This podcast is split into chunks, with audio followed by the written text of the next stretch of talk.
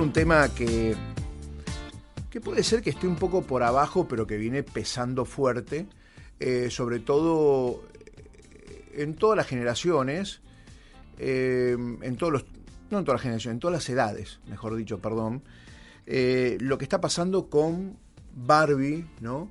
Esta moda rosa que se impone y que por ahí, como sopesando esta situación, aparece la mesimanía, ¿no? También con esa camiseta rosa que la vemos en todos los chicos hoy por hoy y que sin ningún tipo de cuestionamiento, ¿no? Se ponen esa camiseta rosa porque es la de Messi, sin más más allá de todo lo que está pasando y lo que ha ocurrido en todos estos tiempos, ¿no? En todos estos años o en todo este tiempo que nos ha pasado por encima. Eh, nos ha pasado por encima eh, desde esta cuarta hora feminista, eh, las mujeres, eh, los tiempos que van cambiando y nosotros que tratamos también de desconstruirnos desde nuestro lugar, algunos como podemos, otros seguramente lo hacen más rápido. Vamos a hablar con María Eugenia Maurelo. Ella es periodista especializada en moda, formada en grado y posgrado en la Universidad de Buenos Aires, escribe para la revista Enie, Viva y para La Nación. María Eugenia, buen día, aquí Cise Bobes, está también Eliana Bertón y bueno, y quien habla Marcelo Chocarro para saludarte y charlar un poquito sobre este verdadero fenómeno ¿no? que trae Barbie y la Manía. ¿Lo ves así? ¿Cómo estás? ¿Cómo estás, Marcelo? Hola y a todos en la mesa. Sí, lo veo así, como vos bien decías, nos estamos deconstruyendo, las mujeres también, ¿no? Y en lo que tiene que ver con los colores y con el uso de la vestimenta sobre todo. Bueno, Barbie se desconstruyó, ¿no?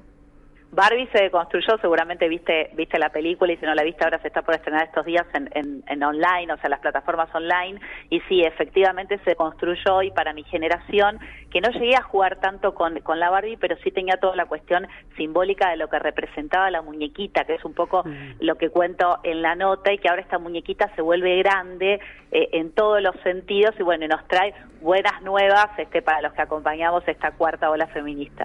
Sí, eh, recién hablamos acá con, las chicas, ya Eliana estaba preparada, pero no, y hablamos de la revolución rosa, y, y, fuimos para otro lado, ¿no? Eh, hablar de la revolución de las rosas de Georgia, hablar de la revolución rosa y todo lo que implicaba años A, ¿no? Eh, y pasando luego también, y que vos lo atacás en algún momento, el vestirse en pandemia, y hoy salir a la luz con todo esto de no hay ropa rosa, no hay artículos rosas que uno quiera comprar, ¿no? Eso lo vemos en nuestros hijos. Eh, un tema, eh, las cosas pasan demasiado rápido, ¿no? Sí, pasan rápido y no sé si tan rápido, porque esto es, un, es algo que se viene dando progresivo en el uso de, la vestimenta, esto de circunscribir el color a un determinado género o una determinada persona. ¿Quiénes usan el rosa? ¿Quiénes usan el azul? Vuelvo otra vez, eh, no quiero ser autorreferencial, pero bueno, inevitablemente cuando, cuando yo iba al Jardín de Infantes, y muchos de los que están ahí en la mesa seguramente también, llevaban o guardapolvo rosa o celeste, o en algunos colegios había alguna variante de verde, por ejemplo. Era impensado que un niño se pusieron una camiseta rosa. Eh, un padre o una madre tampoco le iban a comprar una camiseta rosa. Y ahora, por suerte, este, los padres este, dan, dan la opción de, elegir y las marcas también, digo, ahí está, entra el marketing, las marcas también están asimilando esto del cambio. Digo, no hay colores para nene y para varón y tampoco hay juguetes para nene y para varón. Yo esto lo vi hace años en, eh, Francia, te diría hace cinco años, en 2018, eh, que encontré en, en donde está el mausoleo de Napoleón encontré que había espadas color rosa para niñas y me llamó la atención y dije, ¿por qué me llama la atención? Porque no es, no es algo usual que una niña le regalen una espada para jugar. Bueno, ese fue uno de los primeros cambios que, que vi en la calle, bueno, acá en Argentina también digo, no, no, no me quiero este volver este eh, internacionalista, pero digo, acá también pasa, digo, cada vez es más usual que haya juguetes y que haya prendas que ya no se distingan. Lo que se denomina la moda genderless, sin género. Lo pueden usar tanto los hombres como las mujeres y nadie tendría que decir nada al respecto. Bueno, en ese trabajo estamos los que analizamos la vestimenta, bueno, en tratar de eh, justamente de construir también a través de la ropa. Y María Eugenia, hay algo de lo simbólico también, ¿no? Porque está esto de que las mujeres usan el rosa y que se asocia con algo más ligado a lo sentimental, ¿no? A lo emocional. Y en los varones, bueno, bueno, no sé, el azul o colores más fuertes y se relaciona con lo contrario, con lo opuesto, con esconder las emociones, con la fuerza, con la guerra. Siempre los juguetes de varón, esto que decimos que ahora no hay juguetes de varón o de mujer y que la, las nenas pueden comprarse una espada, pero eso en general se asocia con los varones. Y en la película de Barbie también se muestra un poco eso, ¿no? Como la figura del Ken, del varón, como que no podía eh, expresar, ¿no? Un, costado más emocional. Bueno, ¿cómo vamos deconstruyendo eso? Sí, ahí también, ¿no? Lo que tiene que ver, si bien decís con lo simbólico, esto obviamente está relacionado con los colores y con los diferentes ejemplos que fuiste dando, eh, y, los hombres eh, pueden llorar, pueden ser sentimentales. Digo, ya sería obsoleto pensar que no. Eh, respecto a lo de Barbie, a mí lo que, lo que más me interesó y creo que está volcado en el artículo es que Barbie se empodera en el rosa, ¿no? Que el rosa pasa a ser un color empoderado y cuando vi el film, lo primero en lo que pensé fue en, los Pussy Hat, que seguramente se acuerdan la, la, enorme marcha de mujeres que hubo en el 2017 en Washington, que se opusieron a, Donald Trump ahí había mujeres, algunas muy reconocidas, eh, actrices, celebridades de Hollywood, con los sombreritos de las orejitas color rosa. Sí. Y, y, realmente fue este, algo paradigmático porque ahí empezó a empoderarse el rosa. Y hay otra referencia más que es más antigua todavía y tiene que ver con eh, lo que son las socorristas, que son las mujeres que acompañan en la decisión a otras mujeres que quieren eh, interrumpir un embarazo. Y bueno, a partir de la ley esto se hizo más fuerte y fueron las mujeres que aparecieron, quizás se acuerdan también, en medio de la ola verde, con pelucas rosas, también el rosa empoderado de las feministas. Digo, es como una resignificación del color. Bien decías vos antes, el rosa era lo sentimental y el azul la rigidez, lo duro, los colores de hombres y los colores de mujeres. Eso ya no tendría que pasar más, digo, todos tendríamos que asimilar. ¿Cuesta? Sí, claro que cuesta. Seguramente alguna mamá o algún papá que esté escuchando va a decir, si mi hijo me pide una camisa rosa, no sé si la, se la voy a comprar yo les diría que lo hagan y bueno, y que los niños este, dentro de un parámetro aceptable puedan elegir, ¿no es cierto? Y sí, vinimos en un proceso, yo me acuerdo hace un poco más de tiempo, de vos hablabas de, cinco años y esto de,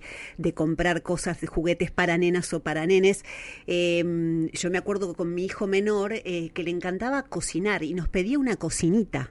Eh, en vez de jugar, ¿no? Hoy le, gusta, le gusta, le sigue gustando, pero y, yo me acuerdo que nosotros le compramos una cocinita en su cuarto que convivía con su hermano en un entre un montón de pelotas de fútbol, autitos y y que él jugaba horas con esa cocinita. Pero me valió una aclaración en lo familiar, en los amigos, en el padrino. ¿Una cocinita le vas a comprar? ¿No? Este, cosa que, y, fíjate que con el paso del año yo veo que en el tema de, de la cocina o del cocinar se ha pero multiplicado muchísimo entre los chicos, entre los nenes, entre los varones, ¿no? Sí, ya nadie se asombra cuando entra a una casa, a la propia o a la casa de, algún vecino, de un amigo, y ve al hombre, este, al que cumple el rol masculino, Tal cual. en la casa cocinando. Nadie se asombraría por eso. Digo, los, en los certámenes de cocina, eh, cantidad de veces ganan hombres. Y, la referencia también es interesante, lo ustedes comenzaban hablando de, de, la mesimanía, y hoy no nos resulta extraño ver una niña de 6, 7 años con una camiseta de fútbol y con una camiseta de Messi. Eh, más allá de que es argentino y el fanatismo que nos puede generar, uno de los más más grandes jugadores de la historia, pero digo, no nos resulta extraño, esa naturalización este, del lado este, sería una naturalización positiva, es también vamos a ver qué nos depara el tiempo y si esto es algo efímero o se perpetúa en el tiempo. Generalmente a, este tipo de, de, manifestaciones sociales siempre hay contramanifestaciones, ¿no? Eh, queriendo volver a la rigidez anterior, a esto, esto es para hombre y esto es para mujer, y bueno, estamos en un momento sociopolítico en la Argentina que puede traer aparejado eso, o sea, hay que estar atentos, ¿no? Ese sentido, por lo menos a los que acompañamos esta construcción. Em, varias cosas, ¿no? Una, eh, la camiseta de, Messi, ¿no? Y el tema de un doble eh, símbolo, un doble sentido, ¿no? Eh, por un lado, el rosa que elige Webcam para la camiseta del Inter, ¿no? Y esa cuestión haciendo algo alegórico respecto a los flamencos, ¿no? Que desaparecieron en Miami. y por otro lado, en el mundo del rugby, Vos fíjate, Agustín Pichot, un tipo distinto, siempre su bufandita rosa, ¿no? Y por ahí algunos siempre lo jodía, pero siempre en el CASI, siendo el, coach de, la primera del CASI, su bufandita rosa. Eh, se van dando en, todas las épocas, ¿no? Eh, los símbolos y tal vez eh, personas que pegan un saltito adelante, que están un paso más adelante y que van marcando de alguna manera una tendencia eh, en un mundo que es bastante duro. Argentina, en este sentido, creo que la ley de talles todavía no se utiliza, ¿no? Entonces, vamos de un lado a otro, ¿no? Vamos de una punta a la otra, ¿no? Con una ley de talle, con una reglamentación, pero una ley que en realidad no se aplica. Entonces, no somos tan avanzados eh, como para decir, sí, el rosa está bárbaro, estuvo muy bien, pero lo otro, Mira, yo siempre eh, doy el ejemplo de que salir un poquito eh, del centralismo porteño, ¿no? Y, te diría de la provincia de Buenos Aires y cuando uno este, va hacia, hacia el resto del país, hacia el interior del país, va a encontrar diferentes cuestiones y mismo en, Buenos Aires también. Pero digo, hay cierto sector del, del progresismo que, que en broma a veces podemos decir progresismo palermitano, este, que bueno, esto lo tiene aceptado, naturalizado y hay otras vertientes en otro lugar del país porque estas modificaciones, estos cambios no son de un día este, para el otro. Eh, a ver, ley de talles, bueno, son, son varias cuestiones. A mí me tocó hacer la cobertura de, justamente del seguimiento de la ley, de que estaba en comisión en, Cámara de Diputados y bueno, era una demanda que venía desde, la, desde el retorno de la democracia, hace 40 años que se estaba pidiendo en la Argentina, hubo diferentes eh, proyectos que, que perdieron este, la vigencia legislativa y bueno, y salió finalmente el que fue aprobado a fines del gobierno este, de Mauricio Macri, en, ese, en esa gestión, fue aprobado en el Congreso obviamente, pero a fines de esa gestión todavía, vos bien decías, no está aplicada, todavía no está, está reglamentada, pero no está aplicada porque, bueno, faltaba, que a mí me tocó hacer esa última nota, este, faltaba justamente el, el, comité verificador, no recuerdo el nombre exacto, pero el que tiene que atender a que eso se cumpla y que sea efectivamente la, la tabla de talles que establece eh, a través del, del, del, estudio que hizo, el estudio antropométrico que hizo el INTI. Bueno, está bastante lentificada la cuestión, eh, pero tiene que ver, como bien decías, con eso, esos cambios que se están dando. Digo, todo está relacionado, no es que por un lado van los colores, por otro lado van las formas de la vestimenta por otro lado van los talles. No, tiene que ver con demandas que justamente las podemos asociar o las podemos vincular con la ampliación de derechos, claramente. Bien. Eh, eh, hablabas del interior. ¿Cómo ves el interior respecto a Buenos Aires? En, este el sentido, de la, de la vestimenta, bueno, tiene que ver mucho también con, las cuestiones, este, eh, yo no quiero decir que es algo que lo quiero que me lo quiero quitar de mi discurso, es decir, el interior, hace poco estuve en Rosario, este, y decía, no quiero decir más el interior porque bueno, ese centralismo porteño, este no es lo que tenemos que quitar. Bueno, las provincias, las demás provincias de las provincias, sí. las provincias, bueno, depende, la vestimenta, los centros este urbanos, yo siempre doy el mismo ejemplo, no hay mucha diferencia si pensamos en Buenos Aires, en Córdoba, en Mendoza, en Rosario, cuando uno ve a los adolescentes, que son las grandes referencias de tendencias, eh, se visten de manera parecida en todas esas ciudades y en cualquier otra metrópolis del mundo. Digo, hace un rato hablaba de París, digo, París, Madrid, Nueva York, más allá de las diferencias este, culturales y, y ni hablar económicas en un país que, casi la mitad de la población, la mitad de la población está bajo la línea de pobreza, pero en cuanto a consumos culturales y que la vestimenta está incluida en eso, no hay demasiada diferencia en los centros urbanos. Después en las regiones, en los pueblos, en las zonas más rurales, sí hay diferencias, obviamente. Claro. Y es que vivimos en un mundo cada vez más globalizado, ¿no? O sea, es lo que vos decís, lo que la tendencia que marcan los jóvenes o que se marca muchas veces también desde desde arriba, desde las marcas, desde los medios.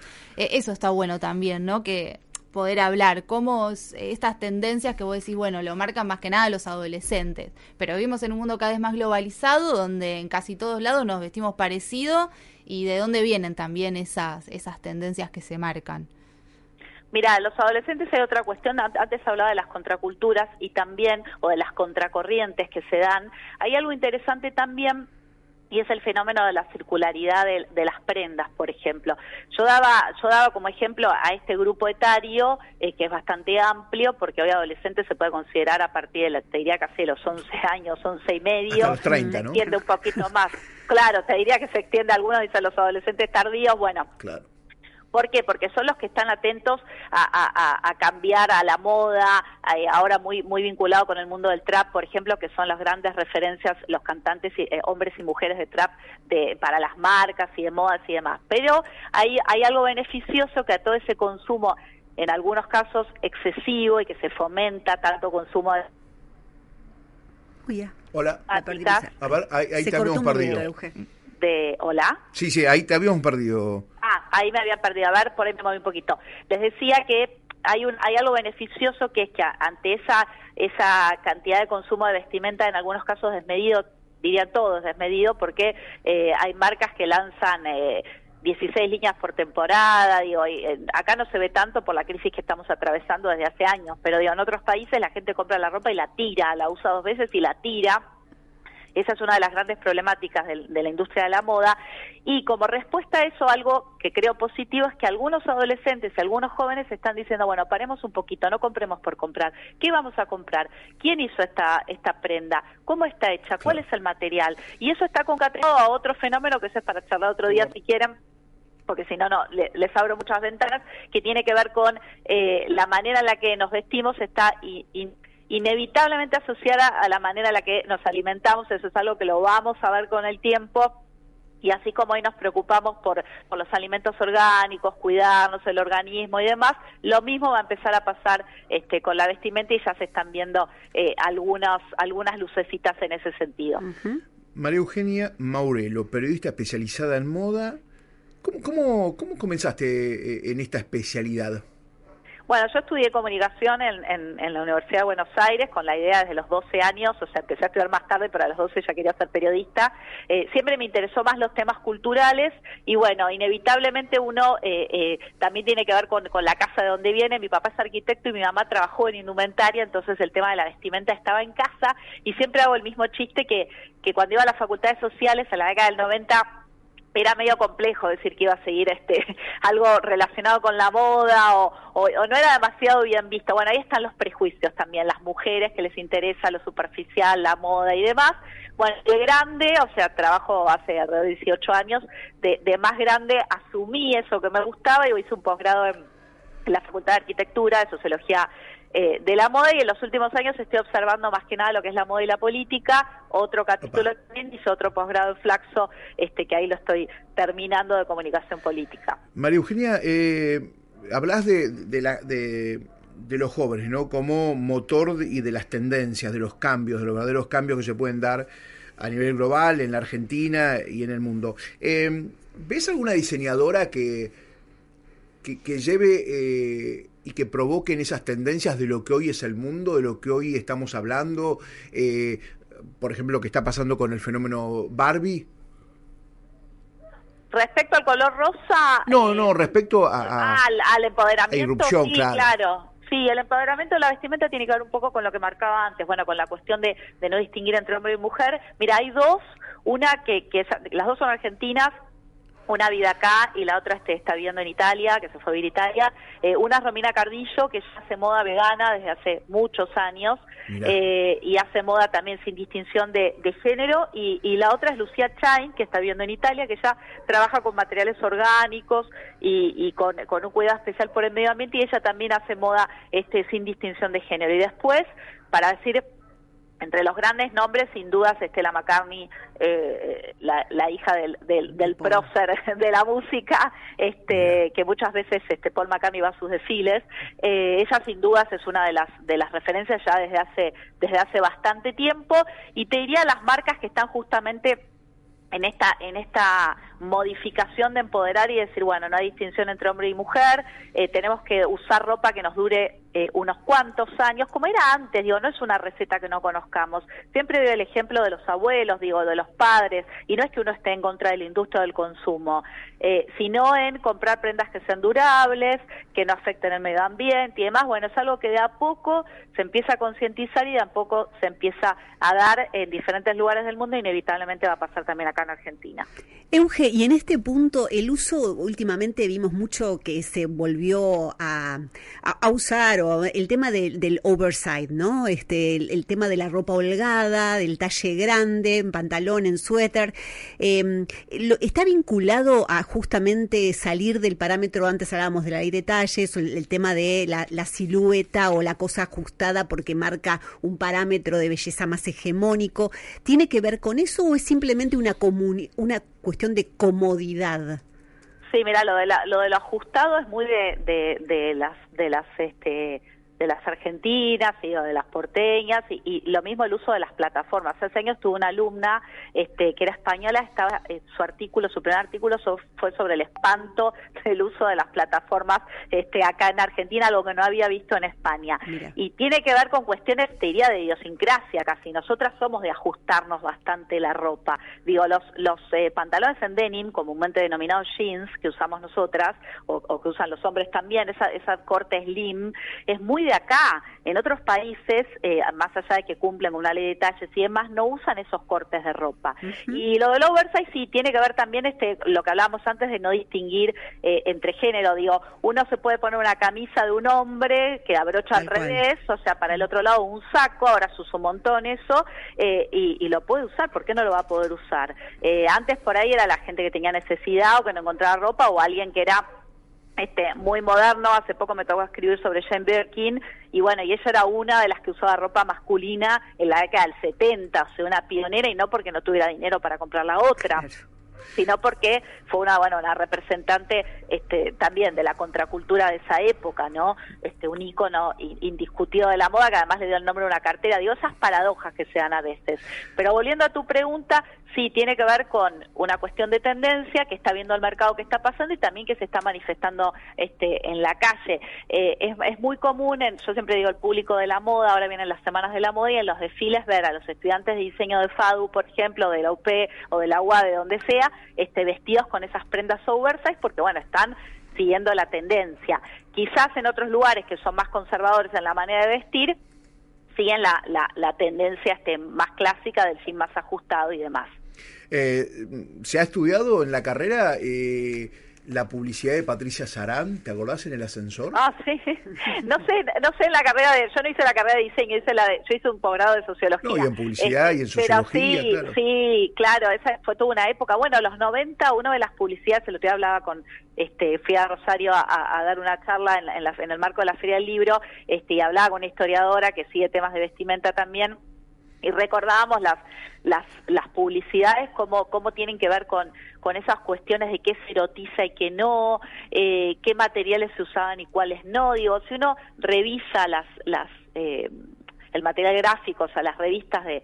No hay que ir tan atrás, te diría de los 90, Patricia Sanada de los 90, sí, fue una, una publicidad emblemática este, que contaba un montón de, cuestiones, no solamente el pantalón que estaba que estaba vendiendo. Por eso a veces eh, pienso que se asombran o con esta cuestión de la exhibición de los cuerpos actuales, pero bueno, creo que esa época eh, era, no quiero decir peor, pero era muy fuerte todo el tema de cómo se erotizaban los cuerpos solamente de las mujeres, que no porque es algo malo erotizar, pero digo, cómo era un objeto, este, la mujer, seguramente todos se, se acuerdan ahí en el ascensor de imborrable esa imagen, ¿no?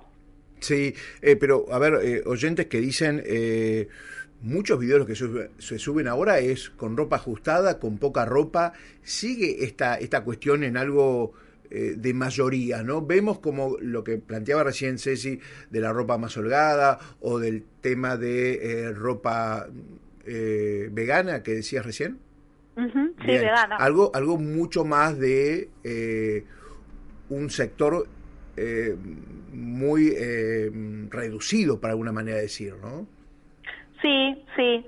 Sí, tiene que ver con lo que decía al principio, ¿no? Eh, a veces hablar de sustentabilidad en, en, un país que, que está en crisis hace hace mucho tiempo, bueno, ahora estamos atravesando una crisis este, muy profunda en lo económico, sobre todo en lo social, es, es como complejo hablar de eso, este, pero tiene que ver con otras cuestiones, ¿no? Digo, en definitiva que la moda siga siga parámetros eh, que, que, no afecten el, medio ambiente nos va a beneficiar a todos, no solamente a los que la usan. Digo, hay que pensar un poco desde desde ese desde ese lugar. Sí, si es un problema pequeño burgués hoy, sí, lo es. O sea, si estar, estar pensando en una tendencia más, sí lo es, obviamente. La bueno, somos eh, ecológicos a la fuerza, María Eugenia, ¿no?